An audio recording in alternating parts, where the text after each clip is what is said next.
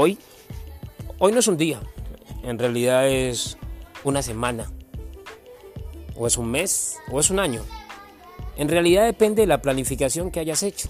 Todo va a depender de que si manejas de manera eficiente o si gestionas tu tiempo para determinar si eres o no productivo. Si quieres aprender un poco más de todo lo que es la productividad, pues acércate. Mi nombre es David Córdoba y soy un coach del manejo del tiempo.